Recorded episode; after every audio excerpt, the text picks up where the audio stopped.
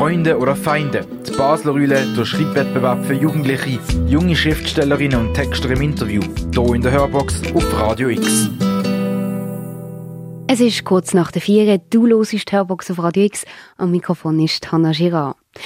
Die Jungen wissen doch gar nicht mehr, was ein Buch ist. Papier steht und gelesen wird doch eh nicht mehr. All diese Vorurteile widerlegen die Gewinnerinnen und Gewinner vom Schreibwettbewerb Basler Eule. 16 Jugendliche zwischen 9 und 20 Jahren haben zum Thema Freunde oder Feinde dichtet und Geschichten verfasst. Junge mehr zum Schreiben und Lesen motivieren, genau das ist das Ziel der Basler Eule. Seit 1993 organisiert der Literaturverein Basler Eule Schreibwettbewerb. Dort können junge Autorinnen und Autoren ihre selber texteten Kurzgeschichten einschicken. In unserer Sendungsreihe stellen wir dir ein paar der letztjährigen Gewinnergeschichten vor und lernen Autorinnen und Autoren ein bisschen besser kennen. Das immer am zweiten Wochenende im Monat in der Hörbox hier auf Radio X. In dieser Sendung heute kriegst du einen Eindruck von der Preisverlegung von der Basler Eule und lernst die Hauptgewinnerin aus der ältesten Kategorie ein bisschen besser kennen. Das direkt nach Berlin von that fun and snow.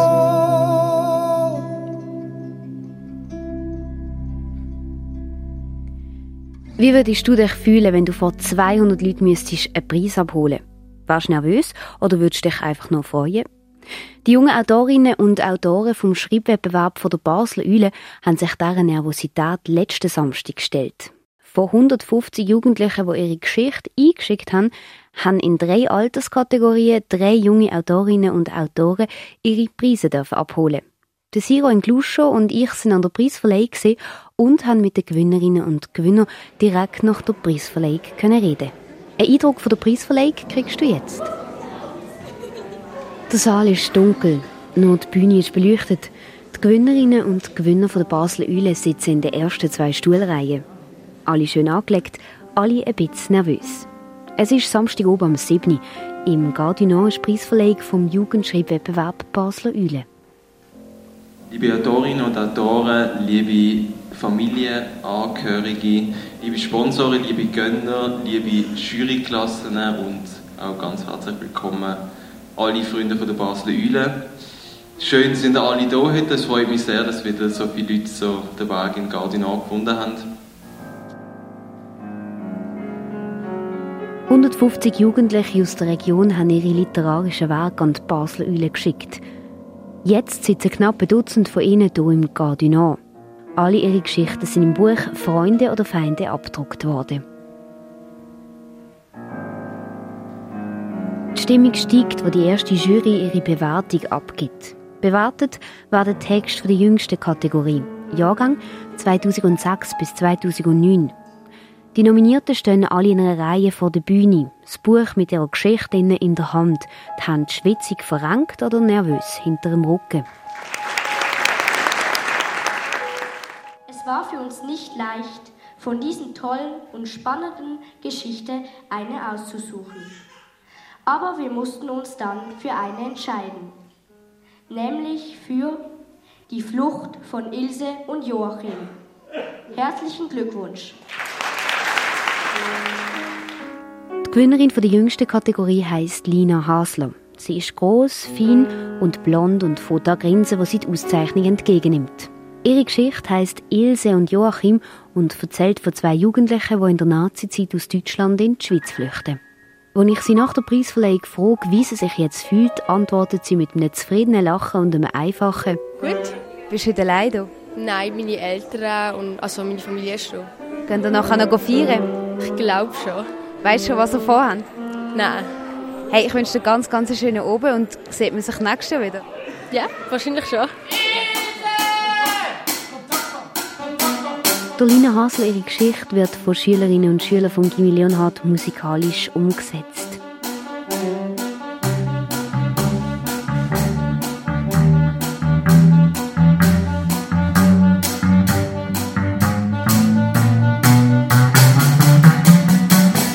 Als sie fertig gespielt haben, gehen die Scheinwerfer kurz ab.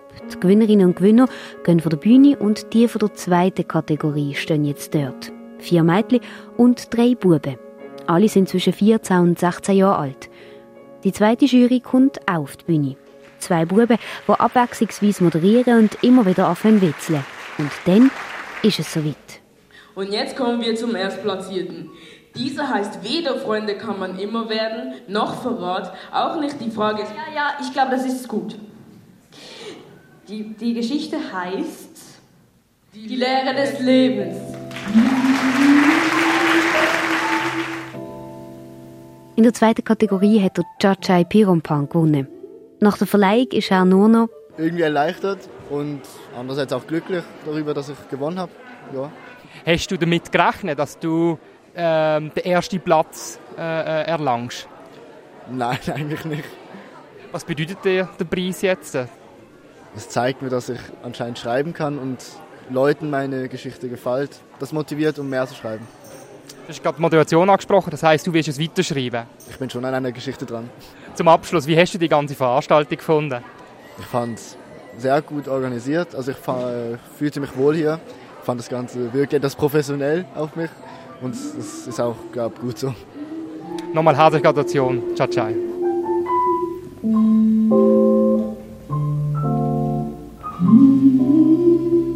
In seiner Geschichte erzählt der Chachai von einem reichen Sündli, der das Leben und die Freundschaft erst anfängt zu schätzen, wo er alles verloren hat. Es ist kurz vor der 8. und die Preisverleihung der Basler Eule geht langsam am Ende zu.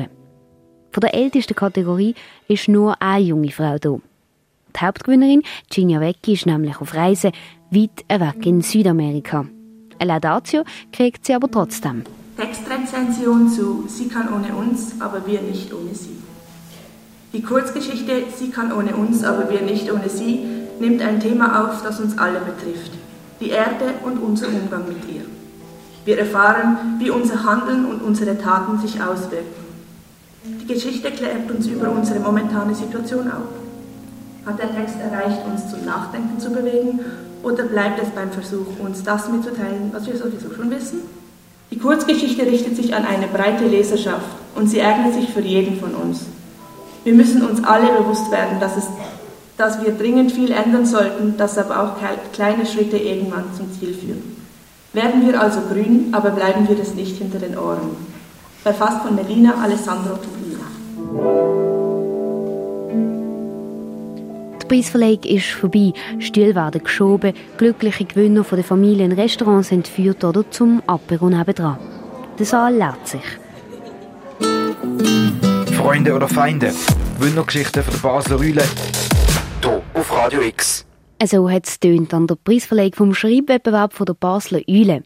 Die Gewinnerin von der ersten Kategorie, die heißt Ginia Vecchi und sie war bei mir im Studio. Gewesen. Wir haben zusammen über das Klima, unsere Verantwortung der Natur gegenüber und über ihren grössten Wunsch, nämlich ein Buch zu schreiben, geredet. Das Interview mit ihr hörst du direkt nach der Gina ihrem Musikwunsch. Sie hat sich Ona Quinter vom Stress gewünscht.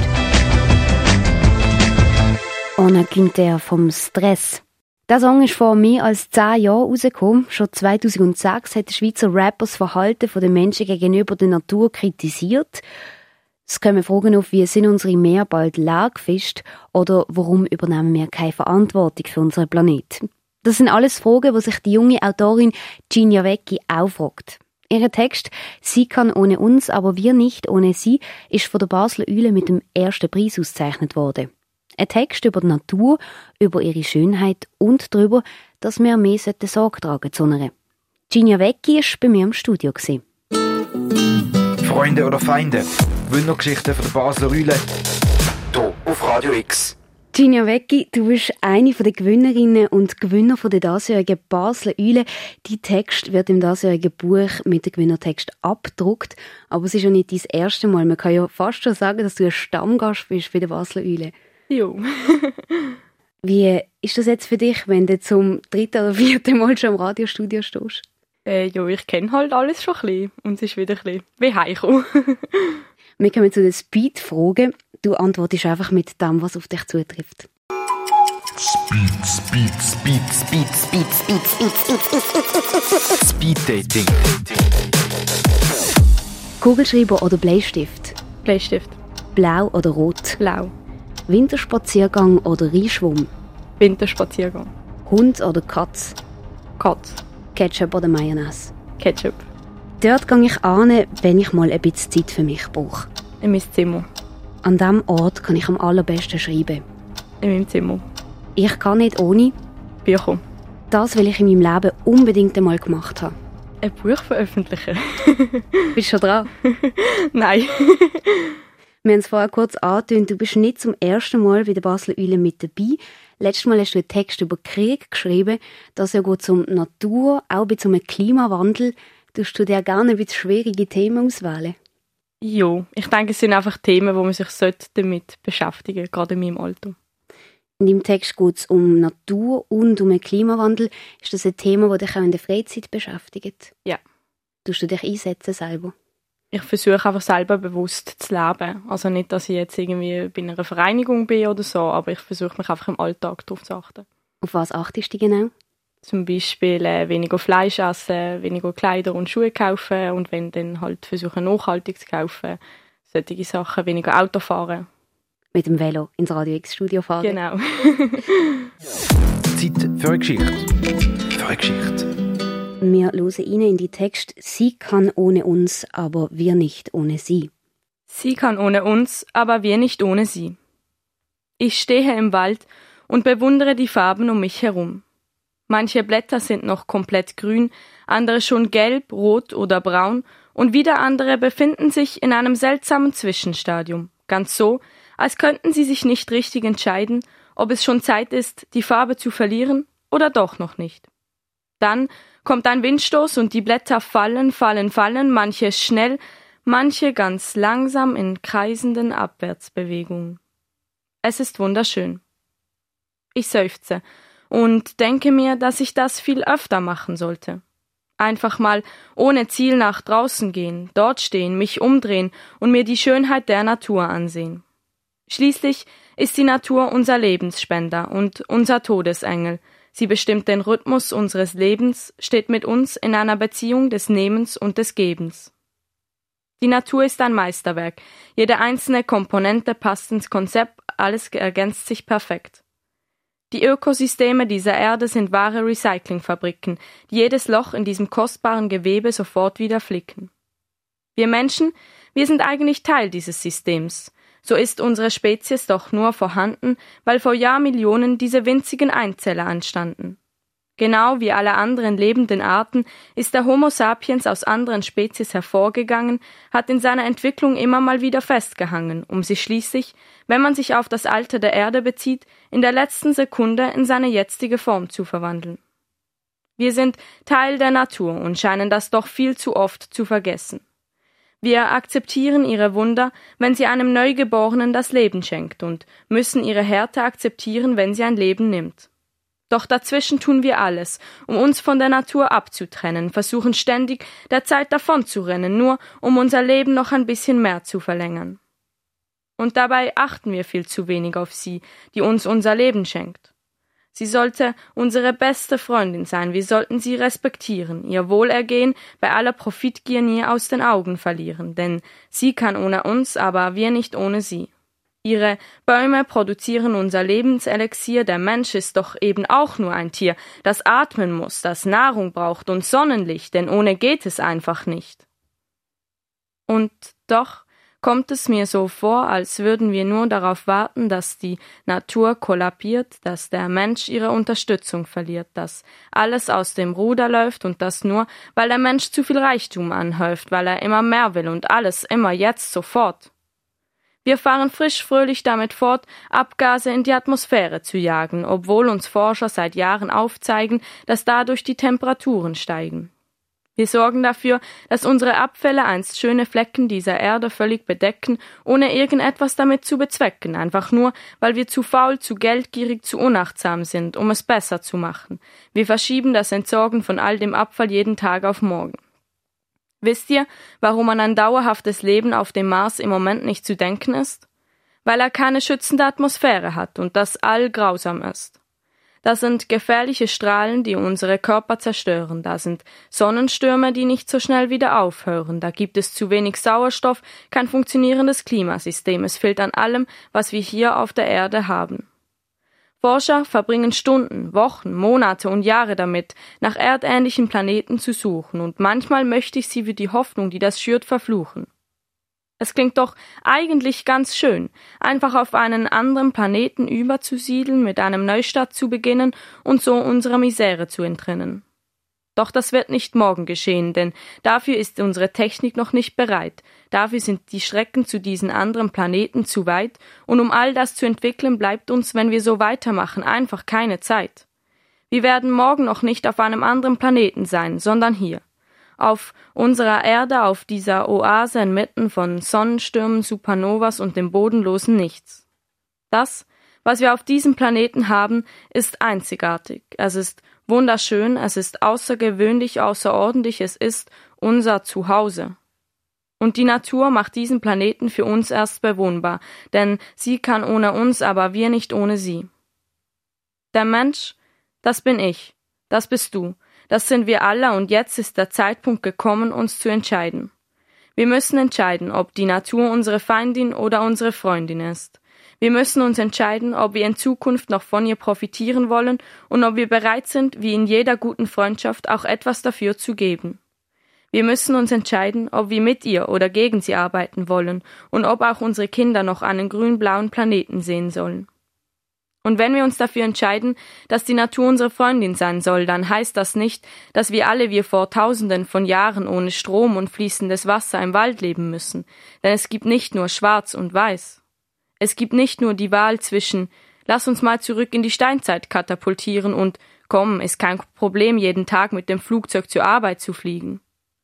Auf die Natur achten heißt, bewusst zu leben. Es heißt, mehr Abfall zu trennen, nicht jedem Modetrend hinterher zu rennen, weniger Fleisch zu essen und mehr saisonales Gemüse zu kaufen, auch mal zum Supermarkt zu laufen oder das Fahrrad zu nehmen, anstatt sich immer nur mit dem Auto fortzubewegen. Es geht darum, den Computer ganz auszuschalten, anstatt ihn immer im Standby-Modus zu lassen, damit er nachher wieder schneller angeht, weil sich doch alles immer um diese paar Sekunden dreht. Es geht darum, diese Entscheidung bewusst zu treffen, weil wir es können. Die Generationen vor uns sind vielleicht diejenigen, die all das begonnen haben, aber wir sind die Generation, die es besser machen kann, denn noch ist nicht alles zu spät. Habt ihr euch mal das Gebiet rund um Tschernobyl angeschaut? Da wachsen Bäume auf Hausdächern und durch Fenster in die Gebäude, da sprengen Blumen die Straßen und Tiere bewohnen die verlassenen Wälder. Denn die Natur verzeiht, nicht alles, aber vieles. Sie reicht uns die Hand, will Frieden mit uns schließen, wenn wir bloß aufhörten, mit allem, was wir haben, auf sie zu schießen. Ich stehe im Wald und bewundere die Farben um mich herum, bewundere das Wunder der Natur. Sie ist unser Lebensspender und unser Todesengel. Sie bestimmt den Rhythmus unseres Lebens, steht mit uns in einer Beziehung des Nehmens und des Gebens. Ist die Natur unsere beste Freundin oder unsere Feindin? Wir sind die Generation, die sich entscheiden muss, und niemand kann uns diese Entscheidung abnehmen, und es wäre feige, sie einfach abzulehnen. Entscheiden muss jeder für sich selbst. Doch die Konsequenzen, die tragen wir alle.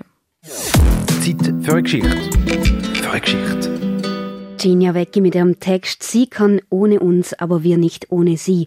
Ihr Text ist von der Basler Eule ausgezeichnet worden.